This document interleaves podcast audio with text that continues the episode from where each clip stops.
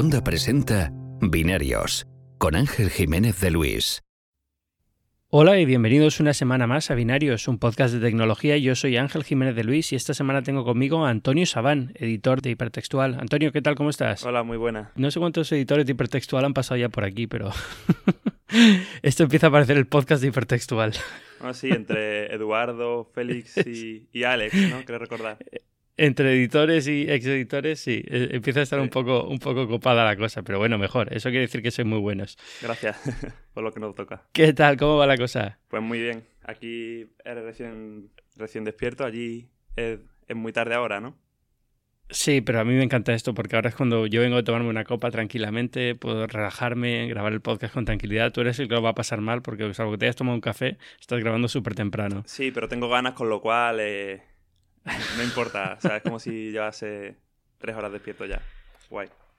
Bueno, en cualquier caso, bienvenido a Binarios. Antonio, cuéntame, ¿qué te parece esto del, del OLED del iPhone? Es que tengo muchísimas ganas de que me lo cuentes tú.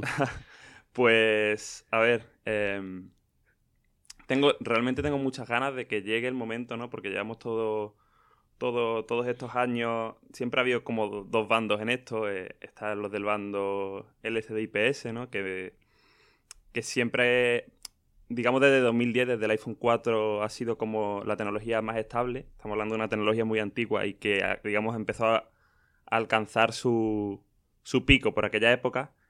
Y el salto fue tremendo. Y por otra parte tenemos a, a una Samsung que ha venido haciendo pantallas muy buenas, pero que ha tenido que mejorar a marchas mucho más forzadas porque, porque la tecnología estaba mucho más verde y ha conseguido, digamos, a llegar a ese nivel y para muchos alcanzar, pero todavía tiene algunos problemillas eh, y no ya, la, no ya las, las cuestiones como pueden ser la, la, bueno, el patrón de sus píxeles y tal, sino cuestiones más, más más eh, cotidianas como pues alguna algún problema de, de, producción y tal siguen siendo en algún sentido siguen siendo inferiores. Sí, déjame hacer una déjame hacer un resumen así en general. Estamos hablando de pantallas de teléfono. Eh, yo te voy a poner a ti en el bar, el bando de los de IPS, ¿no? ¿Me equivoco? Me pongo me pongo temporalmente, sí, o sea, reconozco reconozco no, no, reconozco mucho las ventajas de, del OLED y para muchas cosas sí. quiero OLED, por ejemplo, para para televisor, por supuesto pero creo que, uh -huh. creo que en smartphone, cuando leemos tanto contenido sobre fondos blancos, y no, no, ya por el consumo energético, sino por la claridad, o sea, por la uniformidad del blanco, uh -huh. digamos, pues prefiero algo que me muestre el mismo tipo de, de blanco arriba, en la esquina derecha superior, que en la esquina izquierda inferior. Sí, porque la, el rumor aquí es que eh, Apple quiere pasar los iPhones a pantalla OLED. Eh, eh, la idea es que no va a poder hacerlos con todos el año que viene porque no por un tema técnico, porque al fin y al cabo las pantallas se las hace un proveedor, ¿no? Samsung o Japan Display o Sharp o quien sea pero sino simplemente por capacidad, ¿no? Porque fabricar OLED todavía es muy muy difícil, sobre todo si quieres un buen OLED y, Apple vende pues 40 millones de teléfonos por trimestre y no hay, no hay, cantidad suficiente. Como tú dices, eh, OLED a mí es una tecnología que uh, en los últimos Samsung está fantástica, yo he coincido contigo, han mejorado muchísimo en los últimos años y ya llega a un nivel que las pantallas son muy buenas.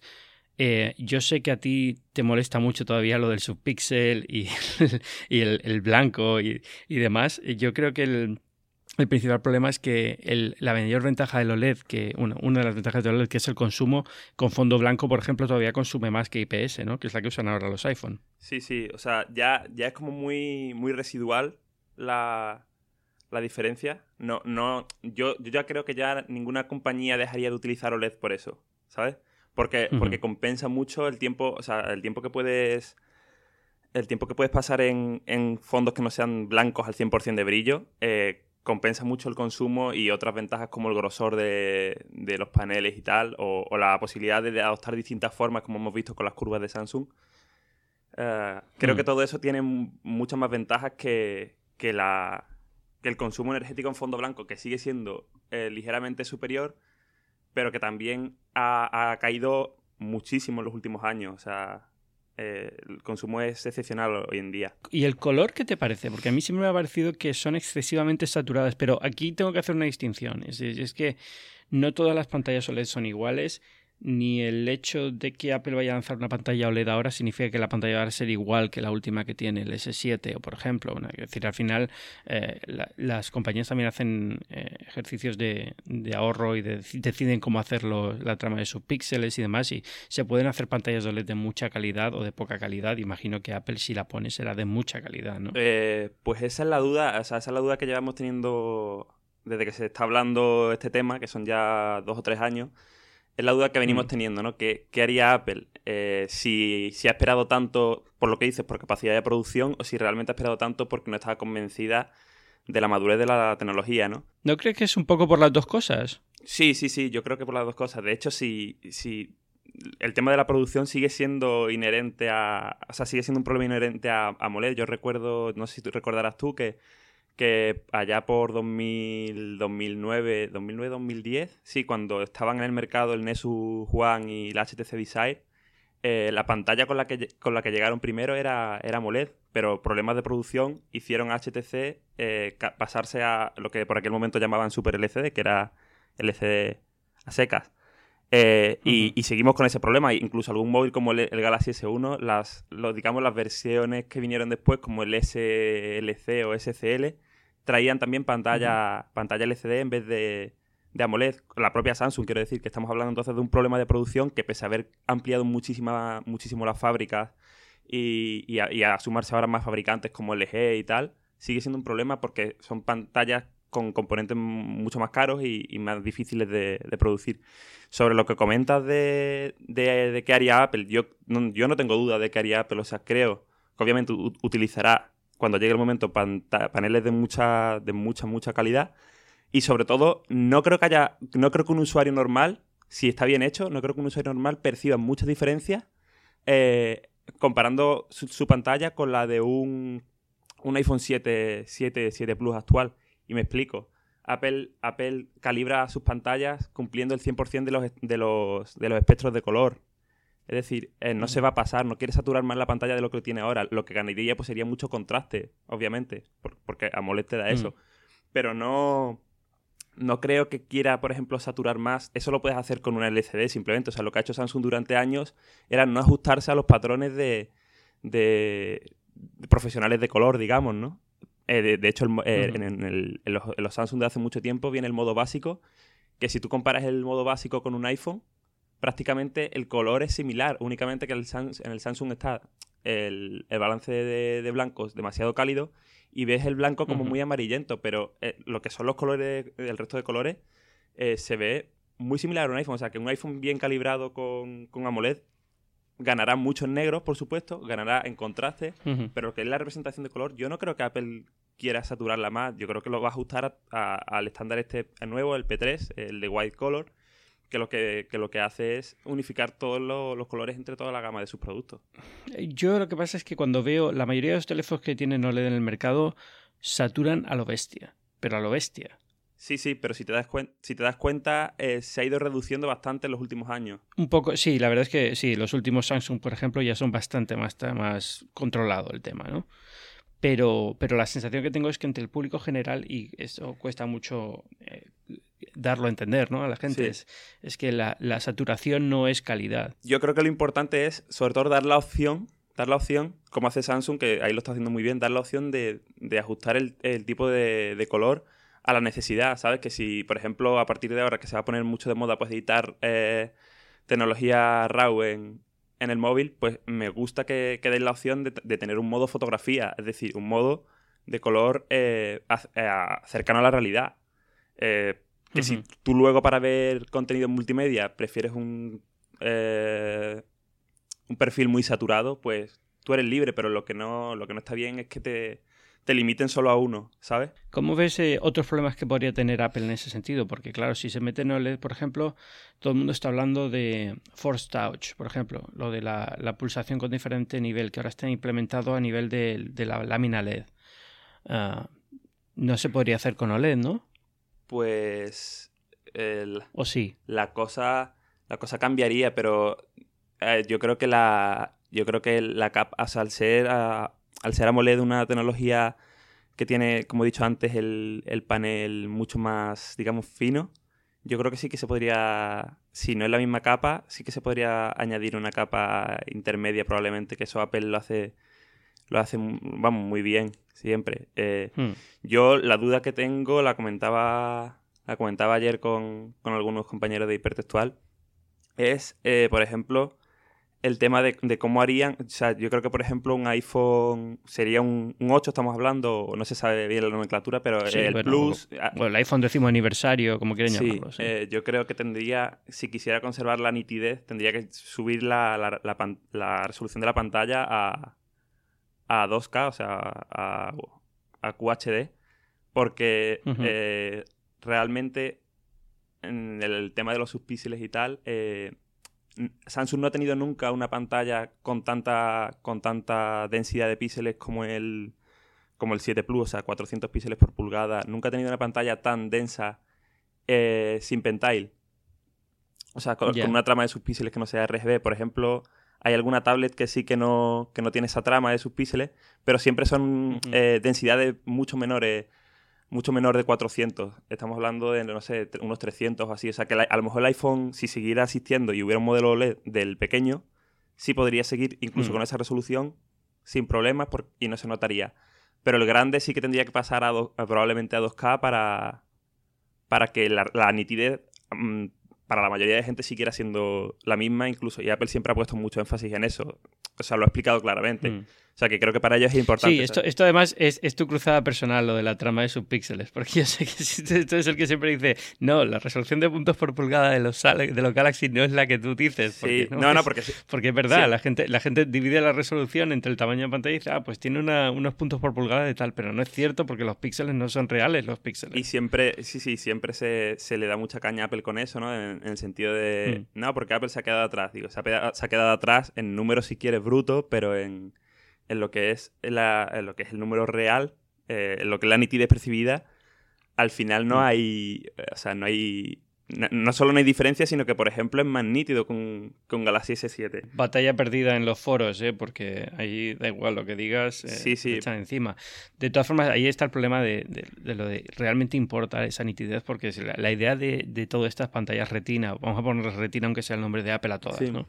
Em, eh, es, que, es que no puedes distinguirlos. Te da igual tener más porque no puedes distinguirlos. Claro, claro. Da igual que tengas el doble porque para la vista tuya va a ser exactamente igual. Que no, luego no es real porque la vista de cada persona es diferente y puedes tener mejor calidad de vista, y puedes ver mejor, ¿no? Pero, pero no deja de ser un poco. Eh, llegado ya a ese punto, tampoco es tan grave que subas 100 mm. puntos por pulgada. No, no, no, no, no. O, sea, yo estoy, yo por ejemplo, yo es que no quiero, o sea, por consumo energético, ya luego veremos si Apple entra en la realidad virtual y tal, pero yo el tema del, del iPhone, bueno, desde el 6 Plus, ¿no? Del el 1080, lo veo genial, ¿sabes? O sea, es que no, pero que lo veo no por ser fanboy, o sea, lo veo así desde, desde, pues, desde el HTC One primero, que ya lleva un 1080, ¿sabes? O sea, es que 400, mm, hmm. más de 400 píxeles por pulgada, no es que lo vea inútil, pero creo que no ayuda en consumo energético, en procesamiento gráfico y tal, no, no es necesario. Y, y en ese sentido, pues sí, o sea, de lo que te digo, el 2K en Samsung tampoco hay ya problema con él, o sea, ya se ve suficientemente nítido para no necesitar más. Lo que pasa es que Samsung ahora mismo yo creo que va a seguir subiendo, probablemente en un Note o algún modelo grande nuevo que veamos, llegará al 4K como hizo Sony, por el tema de la realidad virtual más que nada. Ya por, ya por, por nitidez en, la lectura ni siquiera no hay problema ya. Sí, al final la realidad virtual sí, porque lo, lo comentaba la semana pasada, ¿no? Amplías la pantalla, entonces necesitas tener la mayor nitidez posible.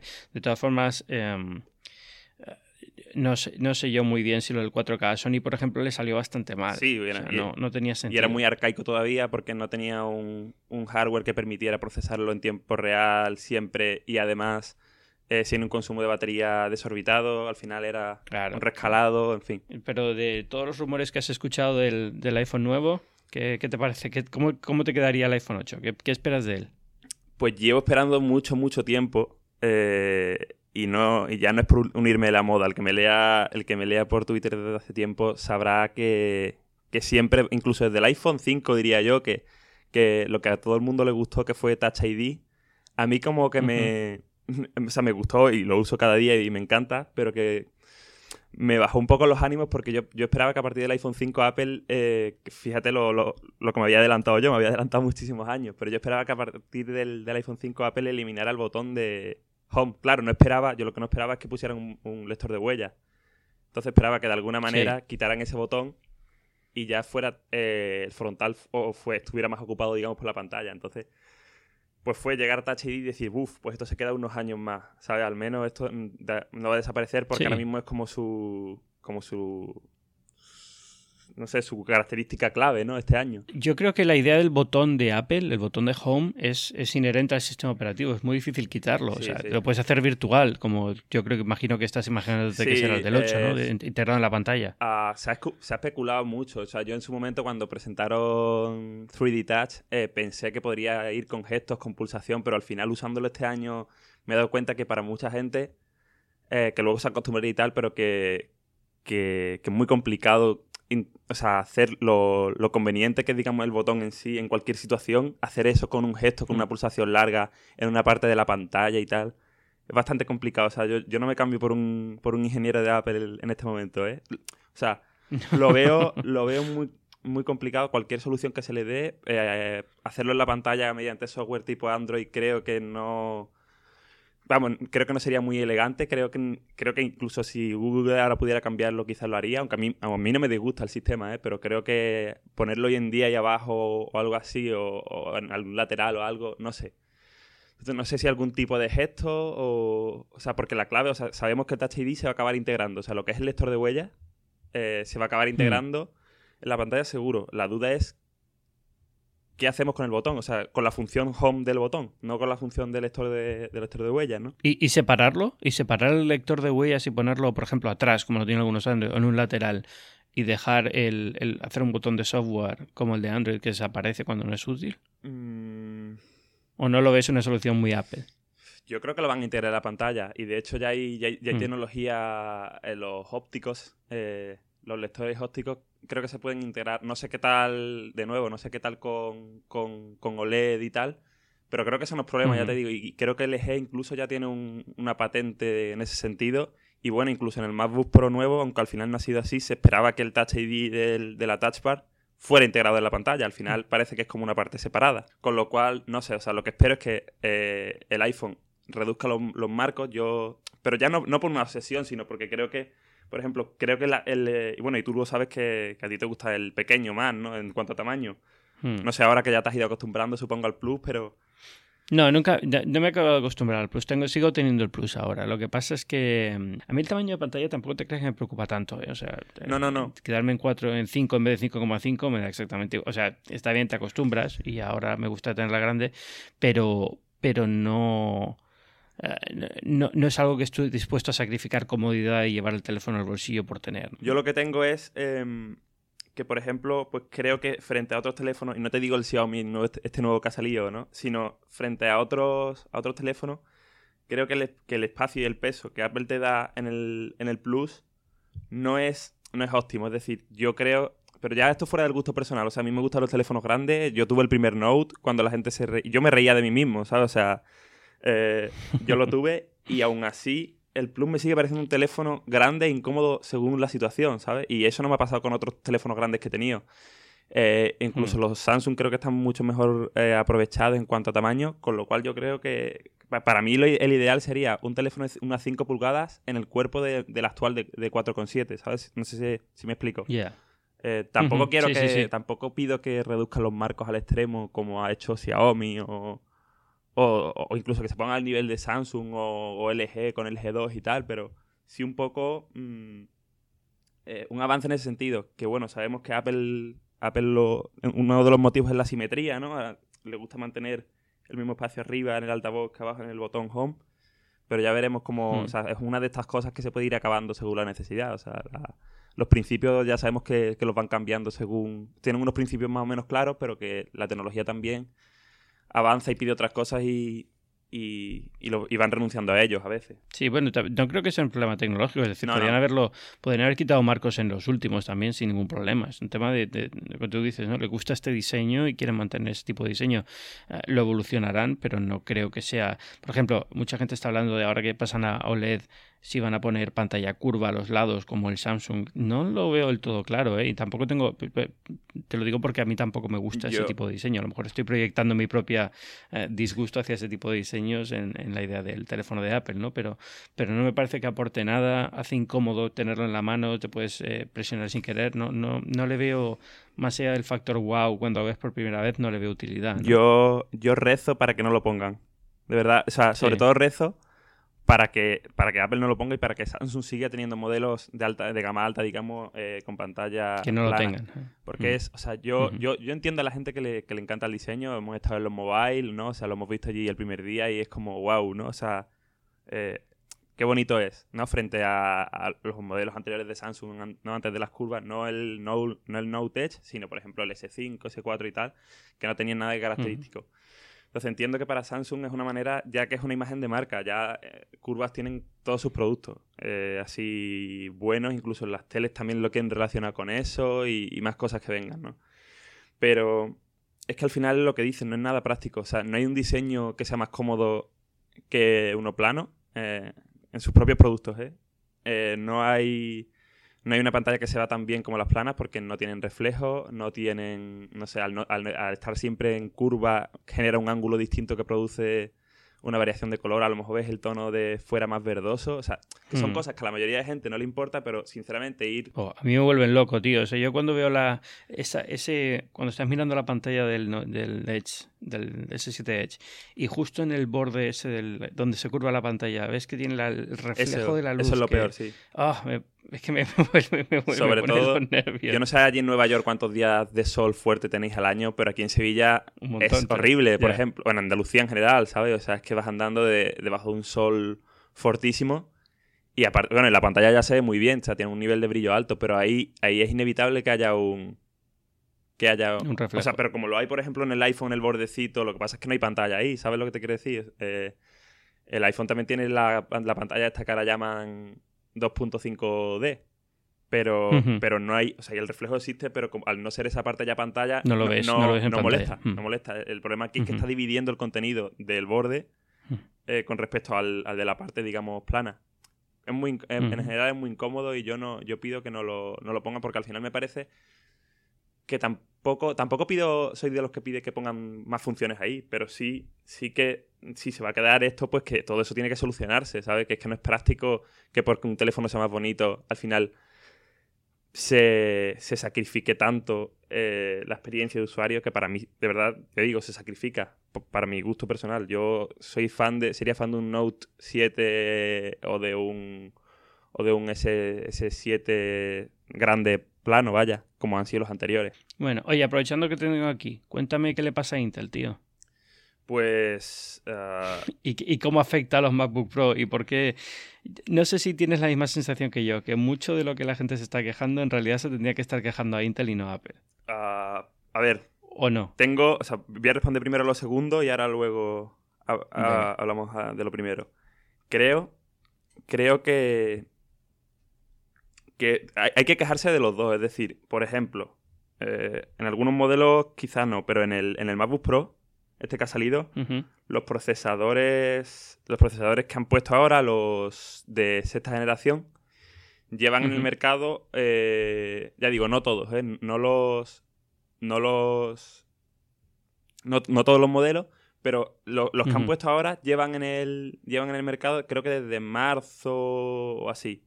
Es decir, han podido instalarlo, los de esta generación digo, han podido instalarlo mucho antes y Apple podría haber eh, tenido, para la conferencia de desarrolladores, podría haberlos presentado perfectamente. Eh, Quizá no sabemos lo que ha pasado, si ha sido un tema de touch bar, no lo sabemos, pero... Sí, esto te lo comentaba, lo comenté en un, en un podcast hace poco, es que tiene, tiene pinta de que se retrasaron, que esto tenía que haber salido en, en la WWDC, no ahora, pero Estos modelos concretos no se le, se le, dice a Intel, no es que no los tenía preparados, no, no, lo que no tenía preparado era, hasta ahora ha sido el Kaby, Lake, la, séptima generación, pero la sexta sí estaba lista desde hace bastante tiempo, de hecho, bueno en los MacBook, en los pequeños, eh, bueno, en el, Core M ya la tiene, los iMac creo que también, los iMac también lo, lo, tienen. Entonces yo creo que Apple en ese sentido tendría que haber, haberlo puesto mucho antes, más que nada porque ya habría mucha gente esperando. Pero, pero, eh, Intel tiene también mucha culpa porque no está cumpliendo, o sea, lleva muchos años dando eh, sus propios roadmap, digamos, ¿no? sus plazos y no está cumpliendo ninguno, nunca cumple sus plazos, o sea, con Skylake el eh, lo prometido era el año pasado, finales de año.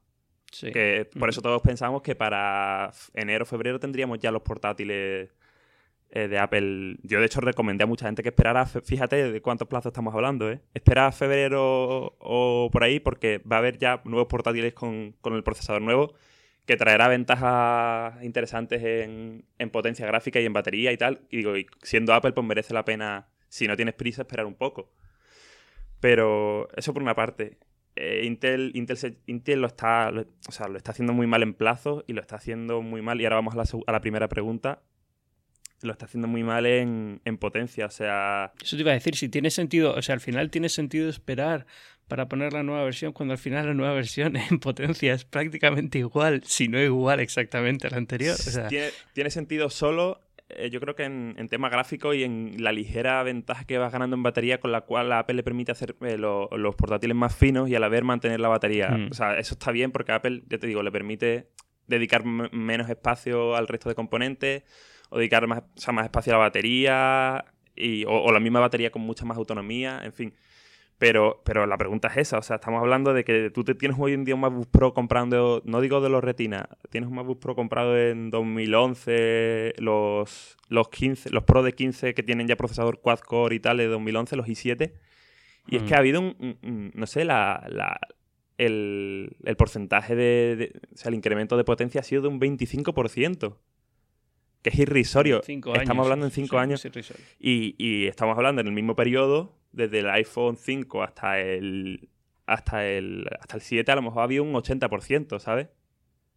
Mm. Que es, o sea, es brutal la, la diferencia. Entonces, aquí ya, claro, por una parte los pros siempre están pidiendo, yo creo que los pros lo que piden es simplemente la renovación por, tener los puertos, digamos, más rápidos, por tener, porque ya ellos mismos saben, o sea, el que el que es pro y pide un portátil nuevo por eso, sabe perfectamente que Intel no está cumpliendo nada con, o sea, no está cumpliendo, no. Yo es que yo creo que ya están estancados. Están estancados. Fíjate que Kaby Lake que viene ahora, ¿qué trae Kaby Lake? Pues nada, 4K, soporte 4K y poco más. O sea, no va a haber un cambio muy grande en unos portátiles que hagan un Kaby Lake respecto a los que vienen ahora. Soporte 4K, decodificación de estas de H265 que ayudará con, con en vídeo, y tal, en streaming a comprimir más y, ¿sabes? Ayudará a sobrecargar menos las redes de, de los proveedores y tal, pero, pero o sea, hasta Canon Lake, que trae los 10 nanómetros, no, no habrá una, una, reducción significativa otra vez de, de energía.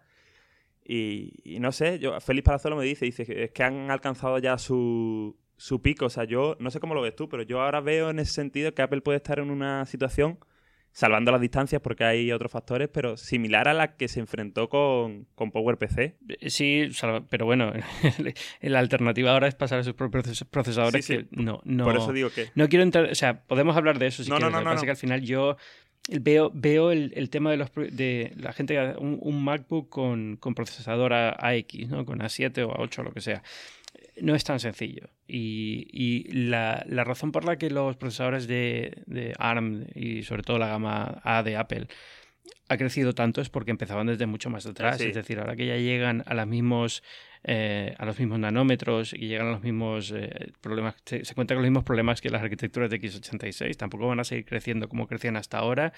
Y, luego está el tema de, que no funcionan al mismo nivel, eh, a nivel térmico no están en el mismo sitio, ¿no? De consumo. O sea, estamos hablando de procesadores que, que en el caso de los iPhone están consumiendo no sé cuántos vatios son, pero vamos, nada, ¿no?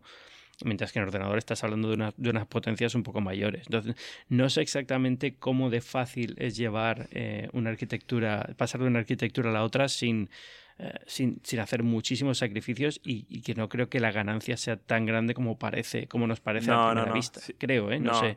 Eh, no, tengo mucha idea de esto y tampoco quiero meter la pata. A lo mejor resulta que sí, que se pueden hacer unos ordenadores de la leche con A7, pero yo creo que al final sería, sería, sí, ya no dependes de Intel, lo cual está muy bien, pero, pero a cambio tampoco estás consiguiendo mucho y estás dando muchos dolores de cabeza. Imagínate, si se ha formado la que se ha formado, porque han quitado los puertos USB eh, tipo A y han pasado los tipo C, no quiero ni pensar si cambian de procesador y hay que estar dos años con, con intérpretes o con, Rosetta, de nuevo y este tipo de cosas. Yo ahí lo que veo es que sí que, o sea, sí que también hay una cosa que, es importante, que ahora mismo, digamos, el consumo de, de los procesadores estos A, no solo es mucho menor, sino que si, por ejemplo, te quisieras hacer un portátil igualando los 15, 28 vatios de los procesadores eh, de Intel, tendría mucha más potencia. No sé, no sé cómo escalaría eso en un ARM pero ¿sabes lo que te quiero decir? Es que no sé cómo escala, por eso te digo, es que no sé cómo escala cuando sube la potencia en una RM, ¿eh? no estoy del todo seguro que fuera tan, tan impresionante. Pero en cualquier caso me recuerda a, ese momento en el que Apple quiso hacer un portátil con, con, G5,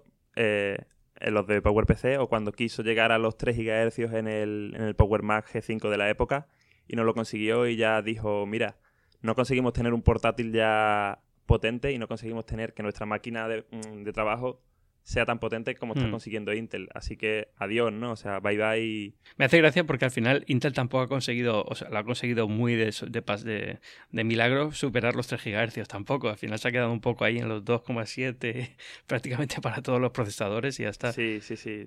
Entonces, no sé, está, veo que Apple está en una situación ahí rara, pero tampoco sé si la gente, creo que la gente tampoco tiene problema con ellos. O sea, los, ordenadores hoy en día ya... Es que al final es eso. O sea, al final yo creo que importa más eh, las opciones de gráfica que puedas poner. Sí, el, mover con fluidez la interfaz ahora que hay tanta resolución y tal, pero ya mm, saliendo de eso, mm, o sea, los pros van a tener su Xeon de toda la vida, que sí que, con los cuales no están descontentos para nada. Una vez los ponen, no. Bueno, pero no, pero los Xeon han tenido también muchísimos problemas para sacarlos. No, sí, sí, va, va súper atrasada siempre. Me refiero a que cuando los sacan un modelo, sí que es suficientemente mm. potente para, para su trabajo, que no tienen ah, una gran queja. Su profesional. Que nadie se queja, pero hombre, se pueden quejar del Mac Pro que a lo mejor tiene un, procesador en vez de dos, como tenían los Mac Pro antiguos. Pero que nadie se queja de que sean poco potentes esos procesadores, como para que Apple se tuviera que plantear un giro radical ahí de. No sé. Yo, creo que, que sí, que por ahora lo más sensato es quedarse con Intel, pero que Intel en sí misma tiene que decir que tiene que ver que algo está pasando ahí. Eh, no sé, preocupante, ¿no? Sí, tiene que verlo. Lo que pasa es que no sé, no sé dónde podría llegarle la presión porque tampoco hay alternativa. Con lo cual, si, si la gente tiene que conformarse, es decir, Apple es la que más sufre estas cosas, ¿no? Porque es la compañía a la que todo el mundo ataca cuando le pasan estas cosas. Estas cosas le pasan a todas las compañías, pero todo el mundo las ignora. A Dell, que los últimos portátiles de Dell o de, o de incluso los de Microsoft, que ha sacado ahora los, eh, la actualización de los, de los eh, Facebook, sí que también es la actualización que solo pasa a los mismos procesadores que tiene ahora los de sexta generación de Intel.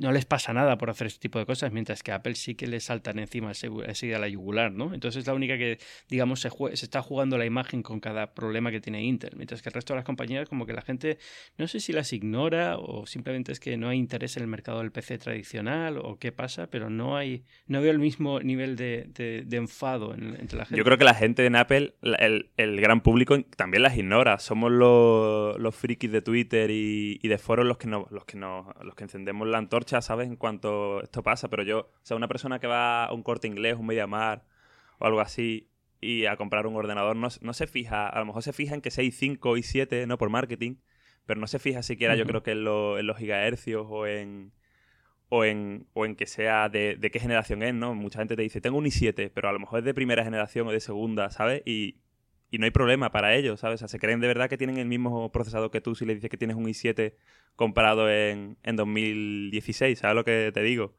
Con lo cual, yo creo que a la gente normal tampoco es una cosa que, le quite el sueño. Somos más que nada los que hacemos ruido, eh, los, que, los que al final eh, influimos, o sea, tenemos, hacemos un sesgo, yo creo. Eh, pero bueno, eso Apple, Apple, y las empresas lo conocen bien, de todas maneras. Sí, sí, ya bueno, pero poco consuelo es que lo conozcan bien si se les pasa igual. No, me refiero sí, mediáticamente. mediáticamente al final se produce mucho, en, mucho contenido en medios y tal, pero que ellos no dejan de vender, lo, que me refiero es que ellos no dejan de vender por eso, sí, no dejan de vender. Eh, había... Sí, de hecho, no, sé si había salido esta semana los datos de venta de, los MacBook Pro y estaban perfectamente, que decir, había sido una subida de venta bastante importante, o sea que la gente como que al final le importa muy poco este tipo de cosas. Sí, bromeo siempre mucho con Félix, que en una conversación con A5 en, en Twitter, con, con horas de Dew, eh, le dijo, creo que fue, o le dijo, estaba él por la conversación algo así, que le dijo, cada vez que un, que un geek se queja, suena la caja registradora, ¿sabes? ¿Sabes lo que o sea, como eh, ejemplarizando esto que hablamos de, de, que Apple pues, pues sigue su rollo y, no le va a afectar, ¿no? Entonces, pues eso, es algo menor, es un problema menor, pero pero que ya, ya por su propia coherencia interna sí que, sí que tienen que mirar tanto Intel como Apple. Algo pasa aquí y, a ver hacia dónde tiramos, ¿no? Si queremos seguir hmm. teniendo avance, que al final es lo que persigue siempre una compañía, ¿no? No solo vender, sino poder ofrecer productos cada vez mejores. No sé, ¿qué más ha pasado esta semana? ¿Algo que te haya llamado la atención? Pues... ¿Probó la, la NES clásica o no? No la he podido probar, ¿no? Porque la quise, la quise comprar en su día y tal, se me pasó y digo, bueno, a habrá... comprarla. habrá stock suficiente, tal, y... Y al final, cero. al final cero. Pero vamos, yo creo que según dicen va a volver, así que ya habrá tiempo. Tampoco tenía yo una ansia, o sea, guay tenerla y tal, tampoco tenía yo una ansia de decir, wow, o sea, la compro el día uno y, quiero engancharme horas y horas, no. Simplemente me parece bastante curiosa. De hecho, y quizá ni la desprecinto, ¿sabes? O sea, la, la guardo ahí como, como objeto de coleccionista o no sé, pero... Pero el cacharro... Acabo de estar con un amigo de, de aquí de San Francisco que es coleccionista de, de, videojuegos. Tiene varias máquinas recreativas, tiene prácticamente todos los títulos que han salido de Nintendo en la historia y todas las consolas de Nintendo. Y, me contaba, le pregunté, bueno, y al final lo de, la, Nintendo NES, que no la conseguiste. Y dice, no, no, sí, tengo dos. se, ha comprado dos, una para abrirla y otra para tenerla cerrada. Y yo, bueno, pues vale. No sé. Así, así va a gusto. La estrategia de Nintendo, aunque esto ya, ya se ha hablado, ¿no? Porque hace tiempo que se presentó, pero me parece genial. O sea, los que dicen, los que dicen, lo comentaban el otro día en Hacía Falta, los que dicen que, que, tonto el que se compra esto, o sea, no han entendido nada. Eso es una estupidez. No, no, tonto nada. O sea, esto es la leche. Yo me, lo, vamos, la compré sin Mira, al final lo de los emuladores es un coñazo. Tener que estar buscando ROMs, tener que subirlas, que luego no tiene una interfaz preparada para usar en la televisión cómodamente. Tío, que son 60 No, y que, y que, y que está, y no solo eso, sino el factor, para empezar el factor nostalgia y el factor estar comprando algo directamente mm. de la mano de Nintendo, que no es que haya licenciado en Foxconn algo, no, no, no. Eso es. Que es Nintendo, que es su diseño, que es una NES mm. eh, con todos los detalles cuidados y, y, no sé, y que solo por tener el mando ese, o sea, ya mucha gente... Eh, eso eh, es. El mando es icónico, de lo más icónico de la historia de, de los videojuegos. Ya solo por tener eso es una cosa muy guay. Y, y, si eres padre o, tienes eh, hermanos pequeños y tal, le puedes explicarle así era esto antes y puedes explicárselo, digamos, sin tener que hacer virguerías con la tele ni, ni nada de eso, sino simplemente, mira, por HDMI, eh, con, con, un USB y, y, esto, esto es como jugábamos hace 30 años y, y, le va a encantar seguro, ¿sabes? El poder verlo y experimentar eso porque los juegos que han, que han elegido siguen siendo tan divertidos o más que el primer día. Bueno, eso no sé. Fíjate, yo veo los juegos, a mí me parecen, siempre que vuelvo a jugar un juego de, en emulador, un juego anterior, antiguo y tal, me da un poquito de, de, pena volver a jugarlos, porque no recuerdo mucho mejor de lo que luego son. Y cuando los juego es como, mm, mejor no me hubiera jugado, me hubiera quedado con el recuerdo que tenía, que era fantástico. No, sé si te ha pasado también eso. A, mí, a mí, por ejemplo, el Mario original el clásico me sigue, me sigue encantando. O sea, porque de hecho los, nuevos, los que llaman nuevo Super Mario Bros., tampoco, o sea, toda la ventaja, toda la novedad que tienen, pues son obviamente mejores gráficos y alguna, esto que te pones, eres Mario y te pones gigante, en vez de hacerte pequeño, te pones gigantesco, gigantesco y vas rompiendo, no sé. Sí, todo el está muy bien, o sea, están muy bien esos juegos, pero al final la esencia del original la mantienen y, y tú juegas al original, incluso parece más difícil, ¿sabes? Que sigue teniendo ese, ese rollito eh, antiguo que a mí, a, mí no me, a mí no me produce esa sensación, pero creo que también porque son juegos, mm, pues eso, más limitados en, lo que tiene, en, cuanto a lo que hay que hacer.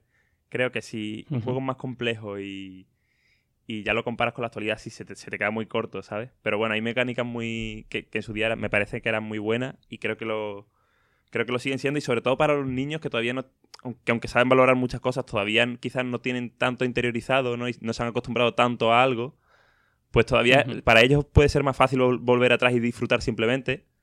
Eh, porque disfrutan, seguro que les das una serpiente de Nokia 3310 y disfrutan, ¿sabes lo que te quiero decir? O sea que... Sí, no, no, están comparando el juego con otro más moderno porque no lo han jugado. O lo han jugado pero que tampoco... O lo han jugado pero no entienden todavía lo de la... Le importa más la mecánica y se lo pasan bien igual. Y nosotros, nosotros pues sí, ¿no? Pues llevamos ya muchas generaciones de, de muchos gráficos, muchos escenarios mucho más grandes y tal, el 3D es distinto. No, y, que, y, que, también te aburre de las mecánicas. Al final nosotros hemos jugado tantas plataformas ya. O sea, Mario ahora eh, tiene un valor nostálgico muy grande y nos gusta mucho, pero hemos pasado por 50.000 juegos de plataformas desde Mario, mientras que a lo mejor un chico joven no ha jugado todavía un juego de plataformas y Mario le parece súper entretenido, ¿no? Sí, sí. totalmente. No sé. La, ya te digo que la, la estrategia me parece brillante. Y, y creo que la van, que si la continúan, o sea, es al final lo que salva a Nintendo. Hombre, claro que la van a continuar. O sea, aquí sale una NES Clásica 2, segurísimo, más juego. Es lo que siempre salva a Nintendo, yo creo. O sea. Claro, eh, o sea, hombre, es un truco que no puedes usar mucho. Es decir, al final, al final se acaba, ¿no? El truco. Sí. No, no tienes más catálogo. Imagino que podrían sacar una Super Nintendo clásica y a lo mejor una GameCube clásica, no creo. Pero bueno, dentro de dos años, tres años a lo mejor. Pero, pero al final también se te acaba un poco la... eh, no puedes seguir tirando el carro ese la nostalgia. Es, es una carta que puedes jugar una vez, pero ya está. Sí, ver. O, o- o un par de veces, pero ya está. Acusamos mucho a Nintendo también de tirar de ese factor, pero es una cosa que hace todo el mundo. O sea, se hace en la música, se hace en el cine. ¿Sabes lo que te quiero decir, no? Que al final, Sí. en videojuegos quizás... Es Stranger Things, al Sí, fin y al cabo, sí. sí. Fíjate. Además, justo esta semana también tenemos el libro de, de Apple, así, tirando de la nostalgia. Sí, el incomprendido, ¿no? O sea, el otro día me hiciste pensar en Twitter con lo que con lo que dijiste de que los libros de diseño suelen ser así o suelen tener esos precios. Pero, pero sin duda alguna, los de Task nuevos, 200 es bastante normal. Y esos son los normalitos. Hay ediciones un poquito más cuidadas y tal que se te van a los ocho- 800 y pico. O sea, es- lo que pasa es que a mí me ha tocado escribir mucho de libros. Eh, para fuera de serie, la, la revista de lujo en la que escribo de vez en cuando, que escribo de aparatos de tecnología, pero también escribo de, de vez en cuando alguna cosilla más, he cubierto algunas veces lanzamientos de libros. Los libros de catálogo, digamos, Sí. son así de caros. O sea, Ferrari te saca un libro con fotos de todos sus coches de los últimos 20 años y es un libro de 800, 900 euros fácilmente. Y ya está, esos son los precios que tienen. Eh, no son libros para leer, porque son libros que son de decoración, para tener encima de una mesa, pero, pero tampoco son libros para tú y para mí. O sea, son libros para un estudio de diseño, o una persona que le guste mucho, mucho Apple, ¿no? Pero, pero siga por un, motivo muy especial, personal o lo que sea, pero no, no son para el gran público, ni, ni creo que lo pretendan ser. O sea, Apple no ha lanzado esto para que se lo compre todo el mundo, ni mucho menos. Ya, sí, sí. O sea, a mí, a mí me encanta, ¿no? Porque yo he tenido, he tenido productos de Apple desde el 2000, que se compró mi padre un, Mm. un PowerBook G3, el Pismo. Y, y bueno, pues ver todos los procesos estos... mm, o sea, me, me flipa, me flipa ver cómo, cómo... O sea, me flipa siempre. Imagínate verlo todo en un libro bien, bien documentado. Eh, creo que es muy guay. Aquí sobre todo es la fotografía. La fotografía que tiene es muy, muy buena el libro este, pero preciosa. Y aparte la calidad del papel y demás, ¿no? Entonces ves los, ves los productos y son una maravilla de fotos eh, a nivel artístico. Pero vamos, no sé, en mi caso, yo por ejemplo tengo varios libros de, de, de, mes- de mesa de Apple, de otro- otros que han lanzado, no necesariamente de fotografía de producto, también de historia de Apple y Ujú. demás, pero que no son libros de, de sentarte a leer, sino que son más de decoración que otra cosa. Pero, pero claro, yo soy un caso muy particular y a lo mejor tú también, pero la gente también es que se pone, es que "Oh, un libro de 200 euros, dices, tío, que, Sí, ¿no? que Y, cuestan y- estos y como si lo estuvieran promocionando para que todo el mundo se lo... com- Como si estuvieran haciendo anuncios en Antena 3 para, a las 3 de la tarde para que todo el mundo se lo comprara. ¿sabes? eso, eso, no es que te vayas a ir al corte inglés y vayas a tener una pila de libros de Apple, ¿no? Es una cosa, y, y te vas a la tienda, lo tienes. Yo creo que John Gruber aquí dijo una cosa hoy que, que, que está muy bien, es decir, si este libro lo lanzan solamente para empleados, se forma la de Dios. O sea, todo el mundo estaría pidiendo que lo pusieran a la venta, todo el mundo estaría comprándolo en el eBay de segunda mano por miles de dólares y na- nadie se quejaría. Pero parece que es que si lo lanzan en la tienda tienen que tener un precio de, de 30 euros si no se te echan al cuello, ¿no? Sí. Eh, Es un poco, es un poco absurdo. Pero bueno, o sea, a mí el, el libro me, parece precioso. Eh, eh, lo, lo digo, me parece precioso, pero eso no quiere decir que estoy recomendando que te lo compres porque probablemente no, no vayas a abrirlo en tu vida, ¿no? Lo, lo- lo abrirás el primer día, te gustará mucho la foto y lo dejarás cerrado encima de la mesa y se acabó. Sí, sí. Y, y si solo quieres tener eso de libros de decoraciones que solo hacen bonito en una mesa hay millones mucho más baratos. Pero, pero no sé, si te gusta Apple y te gusta este mundo y demás, está muy bien. O sea, yo no me lo voy a comprar, pero al menos me gustaría ojearlo una vez tranquilamente, ¿sabes? Creo que lo disfrutaría. Claro, pero eso, pero eso es muy fácil. Te aseguro que en el próximo estu- estudio de arquitectura o de diseño al que vayas, si te tengas que sentar en la sala de espera dos minutos, lo van a tener encima de la mesa. Te lo lees y ya está, te lo lees. Bueno, le ves las fotos, que es lo que sirve, y ya está. Y aparte de eso, habrá, habrá escáneres en alta resolución del, del libro pasado mañana, todos los que quieras en internet. Así de Sí, claro te lo sí, digo. Sí, sí, lo, lo pensé, lo O pensé. sea que no, no es muy, no es muy complicado. Lo único que me, me, pareció simpático es que la gente decía que, claro, que Steve Jobs lo de la nostalgia, no sé qué, y no le gustaba, y esto es como como una traición de eso, porque mira hacia atrás en vez de mirar al futuro, que es lo que decía Steve Jobs, y al final dice, Ah, bueno, tampoco... Sí, o sea, sí, pero no. Ah, Steve Jobs en la presentación del iPhone te mostró todos los productos que hasta ese momento lo habían Claro, encumbrado. no, es- Y, y- y- Steve Jobs también. a Steve Jobs le puede sacar una cita que dice una cosa y la que dice la contraria en menos de dos años, fácilmente, en cualquier cosa. O sea, no, eso es como lo de. ¿no? ¿Cuál era la otra cosa que se decía a Steve Jobs de. Ah, No recuerdo que ahora. ah, Ahora no caigo. Hay varias, hay varias de estas, ¿no? Ah, bueno, no, lo que dijo en su momento, el, el, el- el iPod, vídeo, Sí. vídeo y foto en el iPod no, porque la experiencia de la música, no sé qué, y el año siguiente tenían el iPod vídeo puesto en el mercado. sí, O sea, sí, sí, 2005, 2006, así. Sí, o sea, es- eso, eso es una tontería y además es un tema, yo creo que este libro es simplemente una decisión de Johnny Ive, eh, porque la, la sensación que me da, y no sé si tú, tú compartes esto, pero tengo la sensación de que está a camino de irse de Apple. Sí, bueno. Ya está bastante retirado, pero más formalmente. ha ido haciendo los cambios en el equipo, ¿no? O sea, ya está- eh, sigue dirigiendo, pero ya eh, parece que en- más en segundo plano, más que como, más como consejero, dando, dando mucha opinión, pero sin intervenir tanto. Y luego, por ejemplo, ya no aparece su persona, o sea, aparece su voz, que sigue, lo decía, ¿no? Ahora es como una entidad, eh, entidad Sí, ha- superior. Ha, trascendido el mundo, ha trascendido el plano blanco ese en el que vivía, Sí. en, en la dimensión blanca de este Johnny Ive, y ya solamente es una voz etérea en, en- en- el espacio. en el espacio. Y, y sí, y ahora es una voz que ya, ya parece que ni, ni siquiera es persona. Ah, Mm. Pero sí, sí, yo creo que también él, él ya pues lleva muchos, muchos años en, esto y, y o quiere dar paso a, a nuevas generaciones o, o cree ya que lo puede hacer mejor, que lo pueden hacer mejor, que muchas, no- muchas veces no van las cosas relacionadas, ¿no? Es decir, soy muy bueno en esto, pero creo que ya, digamos, he alcanzado, he alcanzado mi, mi máximo y a partir de ahora todo lo que haga va a limitar, va a limitar a la compañía. Sí, a ver, también es una sensación de... Y también yo creo que esto se puede relacionar con lo de lo del coche, ¿no? Ahora que hay rumores de que han cancelado lo del coche también y era un poco el proyecto de Johnny Ive, ¿no? Porque le gustaban mucho los coches y quería hacer algo de esto y demás. La sensación que tengo es esa, es que Johnny Ive está ya de salida. Es Como yo ya no estoy haciendo nada aquí, ya no tengo la ilusión y entonces no tiene sentido estar aquí porque al fin y al cabo yo tengo muchas ganas de ver qué pasará con el siguiente que venga, que tenga la, la fuerza de Johnny Ive, porque los que se quedan ahora, digamos, son los, los alumnos de Johnny Ive de la escuela de Sí. diseño de Apple, ¿no? O sea, van a seguir un poco con la misma línea, tendrán un- una pequeña diferencia, pero me gustaría ver un diseñador completamente nuevo que llegase y le diese un cambio gordo, gordo al- a, todo, ¿no? A ver qué pasa. Solamente por ver qué pase, por cambiar un poco.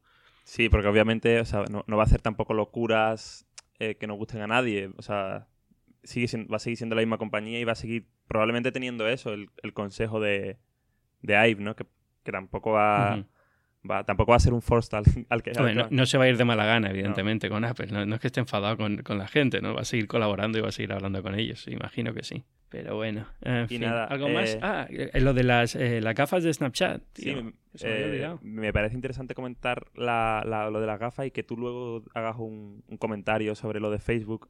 No sé si ya lo habéis hablado aquí, creo que no, ¿no? Lo del tema de las noticias falsas me parece bastante relevante para, para Ah, los medios. Lo tenía, lo tenía pensado para, el- para la semana que viene, pero te lo comento ahora un poco así lo que pienso. A mí, a ver, este tipo de la- lo de las noticias falsas de Facebook es. Lo, lo que yo pienso es que Facebook no, no puede seguir escudándose en el hecho de que no somos un medio de comunicación. Sí son un medio de comunicación. Entonces tiene que actuar como un medio de comunicación si quiere ser un medio de comunica- comunicación responsable. Y eso quiere decir tener una labor de edición y tener una línea editorial.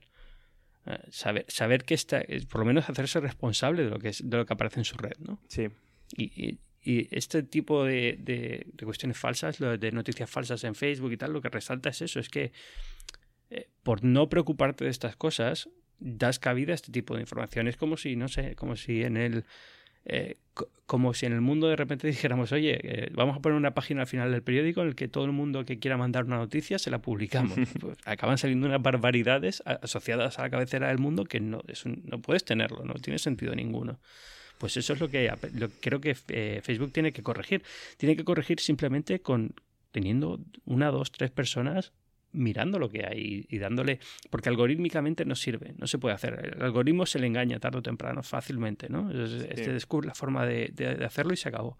Entonces tiene que haber una persona, tiene que haber una inteligencia detrás que diga, no, mira, esto no, no podemos seguir dándole bombo a esta noticia porque, tío, es una barbaridad. Sí, a ver, yo, yo creo que ahí lo que dices unido a que si tú vas siempre defendiendo y, y alabando a tu propio servicio o a tu propia plataforma en cada, en cada evento que haces, eh, vendiéndote como el como el, una persona que cambia el mundo, como una plataforma que da libertad a la gente, eh, ese cambiar el mundo y cambiarlo para bien, no, no lo dejas en neutro, lo dices para positivamente, ¿no? Como decía Jobs con, con, los productos, eh, tú no puedes, o sea, tú no puedes alardear de cambiar el mundo y a la vez decir que no, que no influyes en él.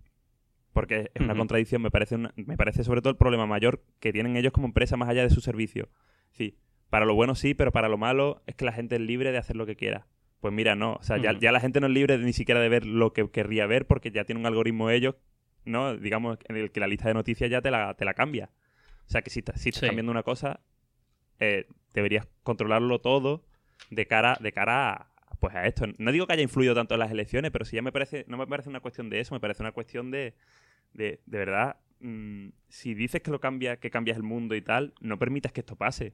Eh, porque está influyendo hmm. tanto para bien, que nadie lo duda, como para muy mal. Sí, está sobre todo, yo creo, polarizando mucho la, opinión.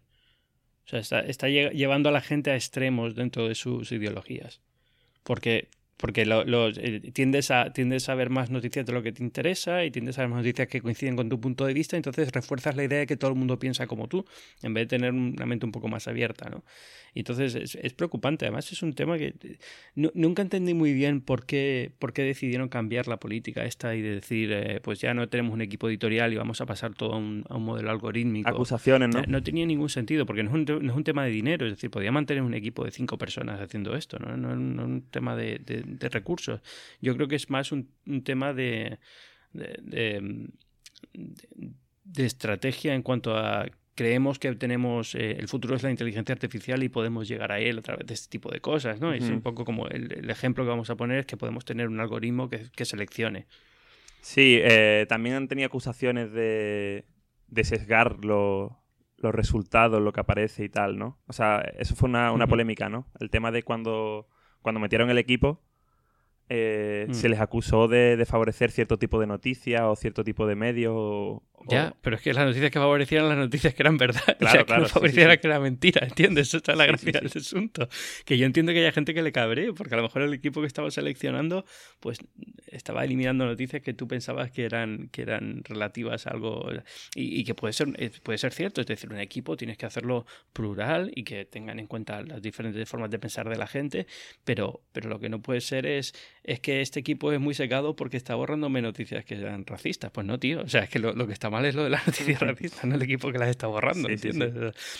Que yo entiendo que no, quiero ponerme en modo extrema derecha, extrema izquierda o lo, que sea, porque luego hay entonces ya también conservadores o, socialistas o lo que sea, porque aquí en Estados Unidos es un tema que, que es bastante eh, está bastante polarizado, entonces es, difícil tratarlo sin herir sensibilidades, ¿no?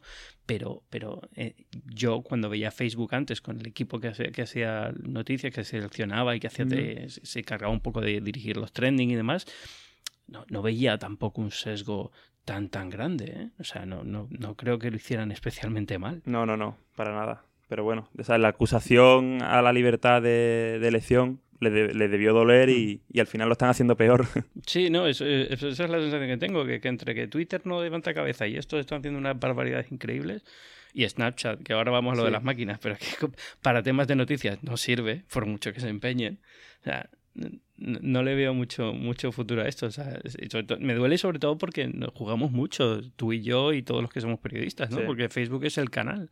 Entonces, eh, verlo tan descuidado y tan poco, tan poco eh, pensado, o sea, que le dedican tan, poca, tan poco tiempo a problemas que nosotros estamos continuamente pensando en ellos porque forma parte de la vida editorial, pues no sé, me preocupa, pero eh, que, me contraten, ¿no? Bueno, máquinas de Snapchat, ¿qué te ha parecido el lanzamiento fantástico que tienen? Pues o sea, increíble, increíble la, la, expectación y las colas. Y bueno, se sabía, se sabía que iba a pasar lo que ha pasado, ¿no? El tema de la, tema de la reventa en, en eBay. O sea, no sé a qué, precio mm. estaban, unos 500 dólares o así se llegan a ver, ¿no? No, no, más. Eh, hay gente pagando 1000 dólares. Eh. De hecho, mira, la persona con la que he estado antes, que ha hablado de las dos Nintendo, me ha comentado que tiene un amigo que ha pagado 1000 dólares por una. Madre mía. ¿Por qué? Porque estás aquí en Silicon Valley y hay gente que mil dólares le parece como lo normal para comer ¿no? Sí. un día. Entonces, como, "Pa, pues me a comprar una gafa por mil dólares con tal de no preocuparme. Y, y están por eso, pues mil, setecientos, ochocientos, dependiendo. O sea, veo, veo, en cuanto al producto en sí, veo que por una parte es bastante interesante. Cuando lo lanzaron fui un poco escéptico. O sea, vi la idea, vi la, vi la potencialidad, pero también me pregunté si no iba a ser como muy Google Glass. Al final se ve que no, que, que a los jóvenes, entre los jóvenes puede marcar tendencia, digamos, y, y, y puede ser como algo que solucione el problemilla que yo creo que, no sé cómo lo ves tú, pero creo que está teniendo Snapchat desde que se lanzó Stories de Instagram.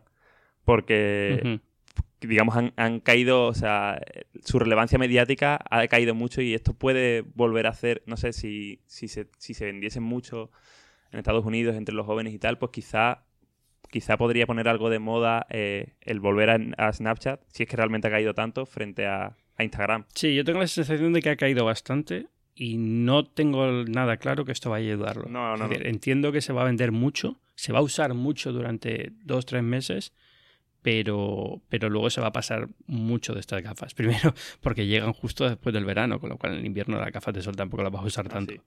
Y, y aparte porque, porque no es... No deja de ser algo que necesitas estar prestando la atención para grabar, para tal. No, no las usas todos los días como para hacer tuyos los gestos que tienes que usar, Sí, digamos. Si lo usaras a diario para grabar un clip tres veces al día, bueno, pues ya es una segunda naturaleza, ¿no? Sabes dónde tocar y tal. Pero para la mayoría de la gente no se van a usar así, con lo cual vas a tener que estar acordándote que las llevas puestas, que las llevas primero. Si las tienes puestas, bien, pero si no, tienes que sacarlas, ponértelas. Y luego, si una vez las tienes puestas, cómo se grababa esto, luego ir al teléfono, luego subirlo. O sea, no me parece que, que elimine tanta fricción comparado con sacar el teléfono y grabar una, una cosa, ¿no? Es simpático lo del punto de vista. Yo creo que lo del vídeo circular es probablemente lo mejor que se ha hecho aquí en mucho tiempo. O sea, probablemente acabe copiando mucha gente lo del vídeo circular. Pero, pero no, no, no sé, la sensación que tengo es esa, que todo el mundo está hablando de ellas porque son difíciles de conseguir. El lanzamiento ha sido magistral, pero increíblemente bien pensado como se está haciendo.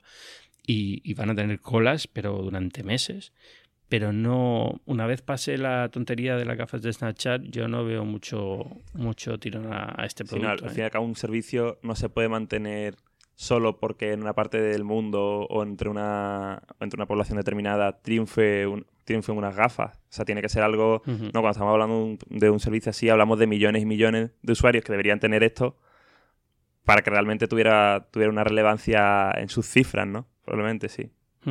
Eh, no sé, ¿cómo ves tú ahora mismo la... Cómo, cómo crees que se ha quedado Snapchat?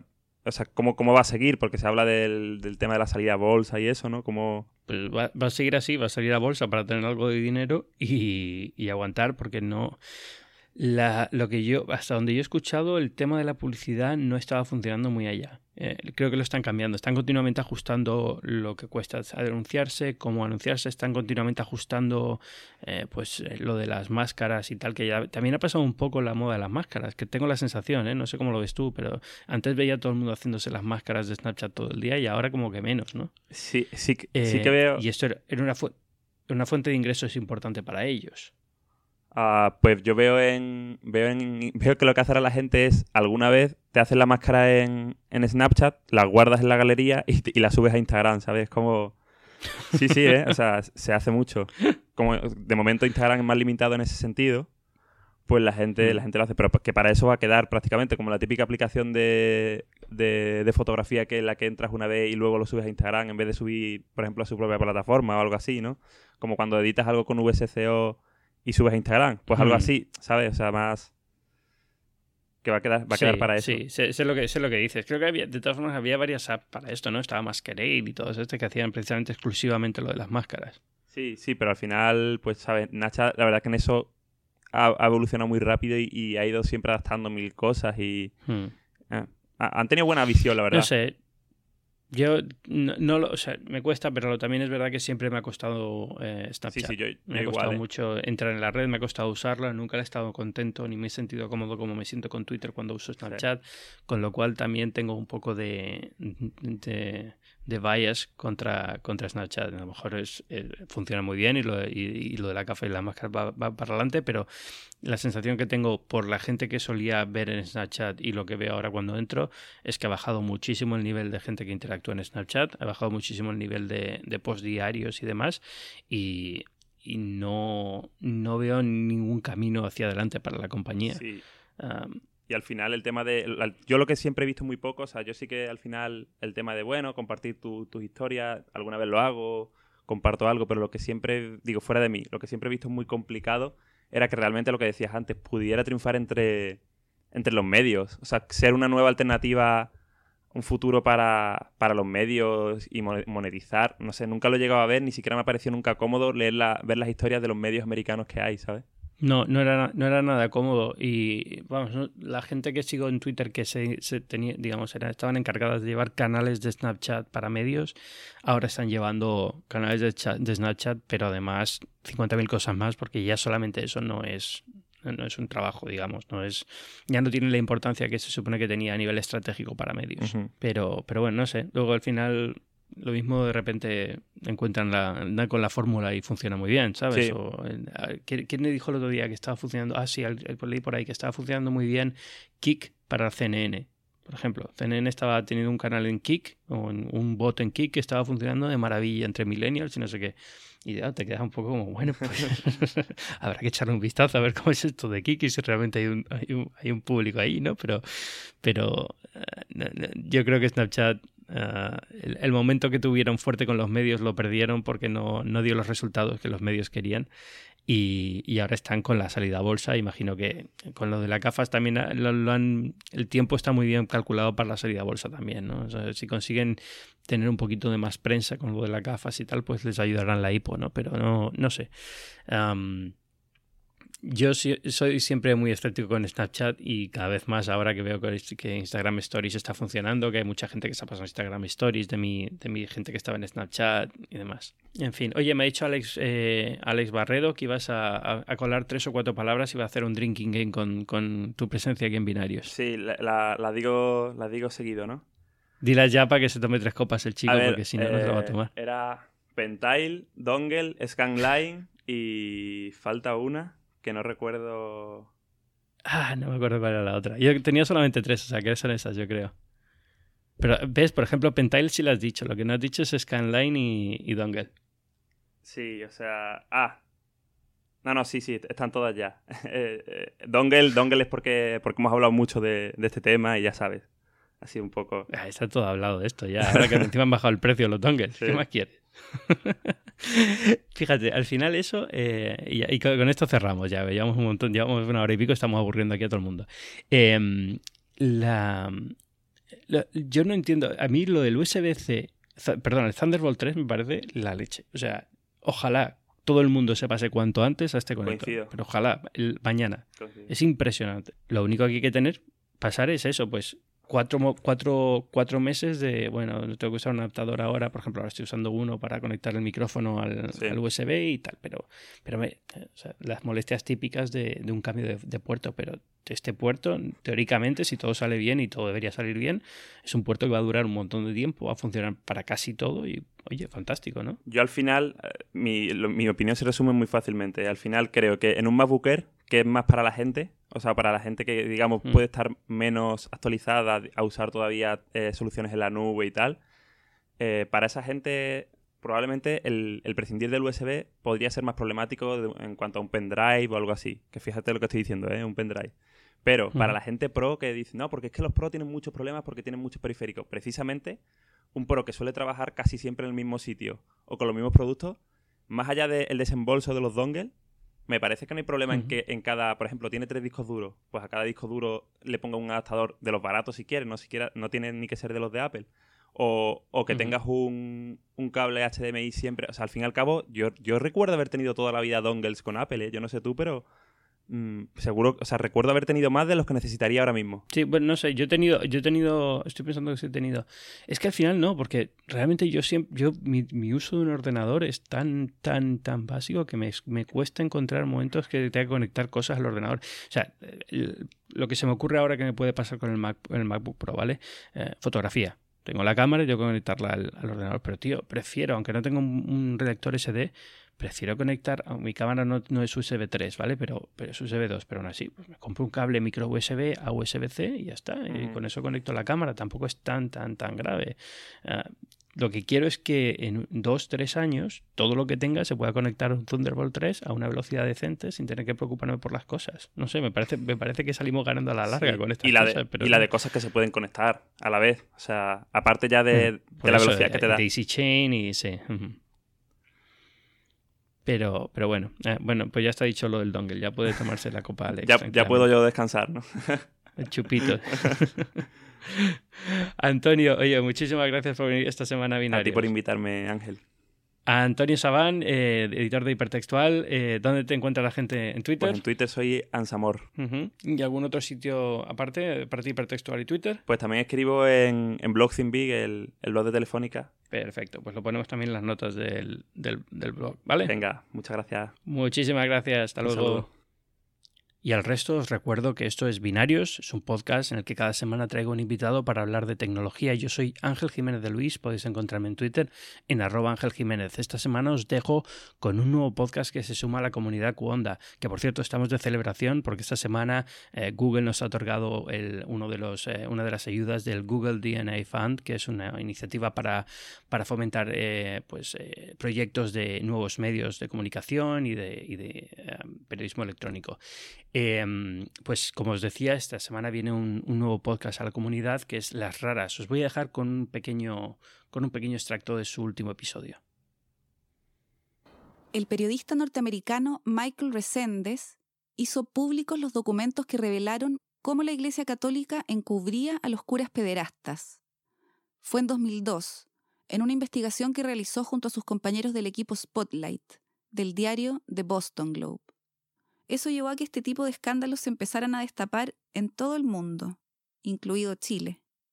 Reséndez ganó un Pulitzer por ese trabajo y se convirtió en un respetado, pero aún bastante anónimo periodista.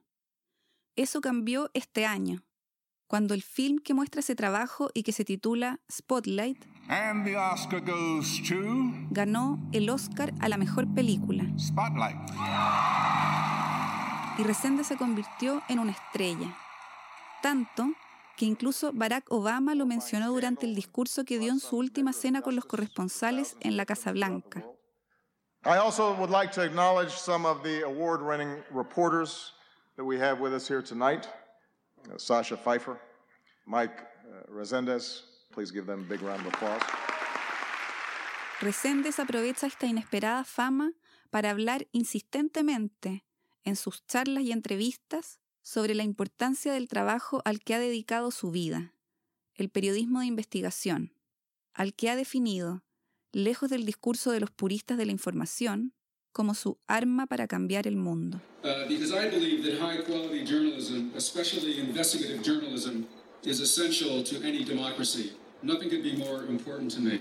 Sobre su propia historia, hasta ahora no había contado nada paseando por las ruidosas calles de Santiago y el Parque Quinta Normal, por primera vez la comparte con nosotros.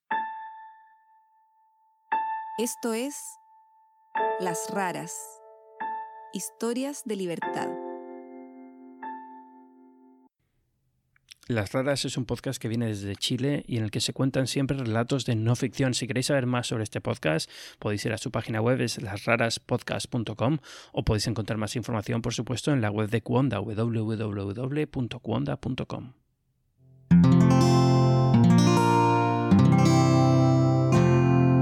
Puedes escuchar más capítulos de este podcast y de todos los que pertenecen a la comunidad Cuonda en cuonda.com.